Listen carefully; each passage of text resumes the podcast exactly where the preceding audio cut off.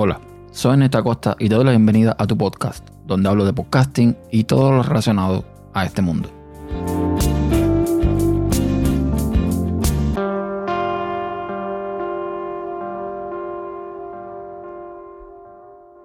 ¿Cuántas veces nos escuchamos a un podcaster decir o escribir o pedir que el podcasting se convierta en algo profesional o que se convierta en algo que llegue a las masas, que todo el mundo sepa lo que es un podcast y sobre todo que ojalá existiera la vía para monetizar, para vivir de podcast. Pues la vía existe de alguna forma u de otra. Hay varias plataformas que te permiten entre muchas comillas, hacer dinero haciendo podcast. Y hay variantes. Hay personas que recurren a modelo de negocio de podcast exclusivos, donde tú, si tu podcast es lo suficientemente bueno para ellos, puedes entrar como exclusivo y llevarte una buena ganancia de la suscripción a esa plataforma. Hay otras plataformas que te permiten insertar anuncios, otras también permiten insertar anuncios, pero digamos personalizados o incluso anuncios creados por ti mismo. En fin, hay muchas variantes. Y tenemos como ejemplo Evox, Anchor, Podimo y otras tantas. El problema que yo le veo a todo esto es que estas plataformas, buscando tener un hueco en esta industria, buscando monetizar, lo que están haciendo es fragmentar. O sea, yo creo que al final, aunque es muy lícito y es muy válido que, bueno, donde vean un modelo de negocio quieran aprovecharlo, lo que está pasando es que al final quienes vamos a sufrir la consecuencia es el podcaster o el oyente. Me baso simplemente en que para poder disfrutar de todos esos contenidos en cada una de las plataformas, tienes que usar una aplicación distinta. Con lo cual, tendrías que tener alrededor de 5, 6, 7, 8, 9, 10 aplicaciones en tu teléfono o en tu ordenador donde se pueda escuchar y yo no creo que eso sea bueno para nadie. Además de que se pierde algo que es para mí vital en el podcast, que es el RSS. Plataformas como Spotify, plataformas como Evox con sus original, plataformas como Podimo con sus exclusivos. Todas estas plataformas lo que están haciendo es poner podcast dentro de su plataforma, repito, y que no se puede acceder a ningún de este contenido si no tienes un podcatcher creados por ellos que evidentemente lo hacen para permitirles controlar todo el flujo de información y tener estadísticas y toda esta serie de cosas. Pero al final ya les digo, quien sufre es el oyente. Porque yo, por ejemplo, además de podcast, soy oyente. Yo uso Pocketcast, un podcatcher, para escuchar los podcasts que me gustan. Y Pocketcast, como muchos otros, permite eh, insertar RCS, tanto público como privado, con usuario y contraseña, pero no tienes esa limitante, ¿no? O sea, todo el podcast que tenga un RSS lo puedes poner ahí y lo puedes escuchar. Esto con Spotify, con Podimo, con Evox, en sus originals, me refiero, no se puede hacer. Entonces, repito, creo que eso lo que está creando es fragmentación y lo que está creando es que al final el afectado va a ser el podcaster. Con Podimo, que es de quien quiero hablar hoy, está pasando algo que, bueno, se ha debatido muchísimo en las redes sociales. Creo que es el centro de debate al día de hoy entre muchos podcasters. Y es que ellos llegaron vendiendo la idea de que son el Netflix de los podcasts, cuando, no sé, me parece que hay otras plataformas que hace rato están teniendo un modelo de negocio muy similar. Tenemos Pogiro, tenemos Himalaya, que son plataformas donde básicamente tú pagas una suscripción, como en Podimo, y esa suscripción se divide entre los podcasts que tú apoyas o que tú escuchas en esta plataforma. Pero bueno, dicen ellos que llegaron a ser el Netflix de, los podcasts. Lo que pasa con Podimo es que, repito, más allá de que esté muy bien, que van a hacer negocios, más allá de que esté muy bien, que, quieran monetizar y supuestamente, entre muchas comillas, ayudar a los podcasts, es que están añadiendo todo podcast abierto que puedan a su catálogo. Y el problema voy, voy repito, es que muchos, entre los que me incluyo, ven esto muy mal. Porque si bien es cierto que muchas plataformas beben de el directorio que es iTunes y los pocos que estén en iTunes pasan a estar en esas plataformas, la mayoría de ellas el modelo de negocio que tienen es distinto o al menos no buscan hacer dinero específicamente. incluso muchas de ellas también lo que hacen es que te dan la oportunidad de añadir tu podcast manualmente. Spotify, iTunes o Apple Podcast en este caso, todas estas plataformas grandes, grandes de verdad, ninguna pone tu podcast ahí automáticamente.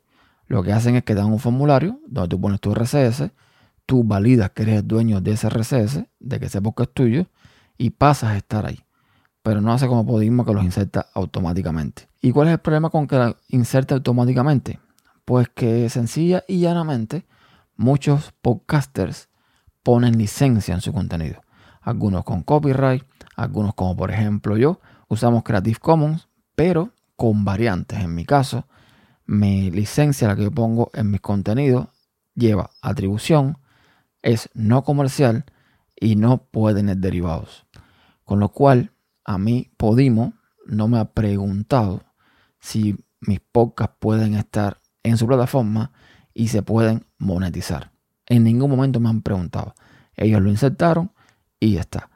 Y además de eso, si tú quieres salirte de la plataforma, tienes que registrarte en su sitio, algo que tú no tienes por qué hacer, para entonces enviar un formulario para que te saquen de un lugar donde tú no pediste estar.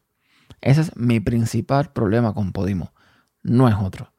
Yo les deseo toda la suerte del mundo, ojalá que su negocio sea sostenible, que incluso eh, podcasters encuentren ahí una posibilidad de monetizar, aunque mira, yo les voy a ser muy sincero. Tienes que ser un podcast muy grande y un podcast muy popular para poder ver ahí unos kilos. Sinceramente lo digo. Un podcast como los míos o un podcast que llega eh, nuevo o que no tiene audiencia, ahí no va a monetizar ni aunque quiera. Yo saco la cuenta y no le encuentro la lógica. Toda persona que se registra o se suscribe a Podimo paga 3.99 al mes.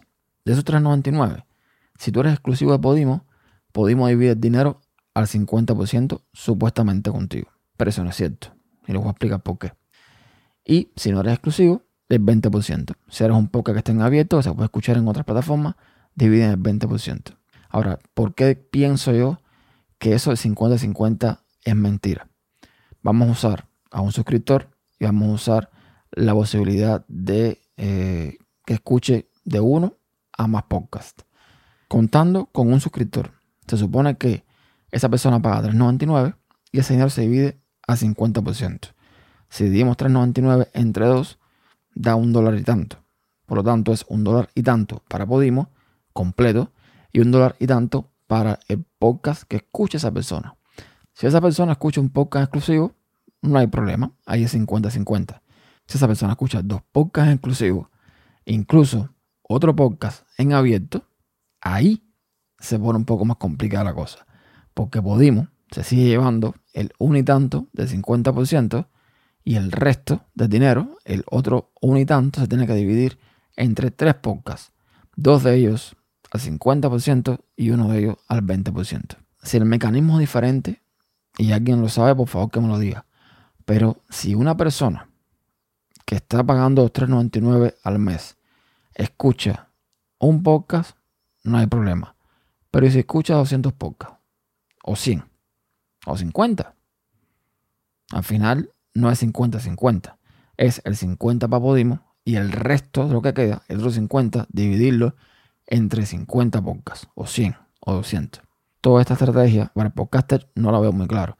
Además, yo pienso que al final una plataforma como Podimo que acaba de llegar, que no tiene nombre, que no tiene, mm, no sé, un hueco en este mercado, que ni siquiera está disponible en la mayoría de los países, debería tener una estrategia diferente, donde el podcaster gane más que lo que ganan ellos.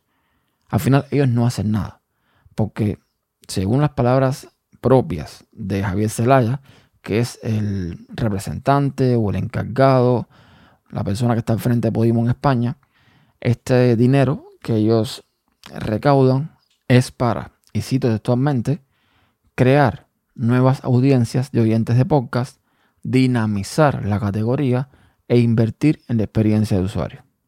Lo que sea que todo eso signifique. Porque yo me pregunto, ¿Cómo es que crean nuevas audiencias? Hacen promoción, llaman al timbre, hacen spam. Me imagino que sí. ¿A qué llaman dinamizar la categoría? ¿Qué cosa es dinamizar el podcasting?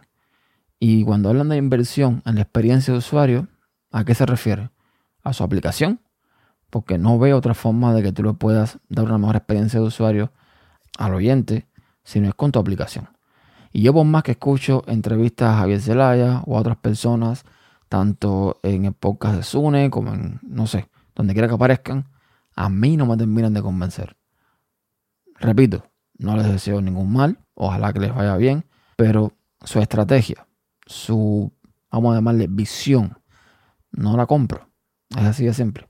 Entonces, bueno, cada cual que hace lo que entienda. Yo mismo, cuando se abrió la oportunidad de reclamar podcast, reclamar los míos, por si acaso, pero creo que con, cuando tengo un tiempo, voy a solicitar que los quiten de la plataforma, porque repito, no me han pedido permiso, mis podcasts tienen una licencia que tienen que respetar, y me parece que está muy mal que ellos añadan podcast porque sí, porque pueden, porque RCS es abierto, sin contar con el podcaster. Vamos a ver si esto realmente les da negocio. Vamos a ver si hay la suficiente cantidad de usuarios como para que paguen suscripciones. Pero ya les digo, todavía están muy limitados en cuanto a países y no en todos los países hay cultura de pagar por suscripción. Y realmente tampoco veo en su catálogo nada interesante de momento. Así que vamos a ver cómo termina esto. Y esto es todo por ahora. Muchas gracias por dedicar parte de tu tiempo en escucharme. Si lo deseas, puedes dejar tus comentarios en tupodcast.com barra tu podcast y encontrarás todas las vías de contacto en tupodcast.com barra contacto. Hasta la próxima.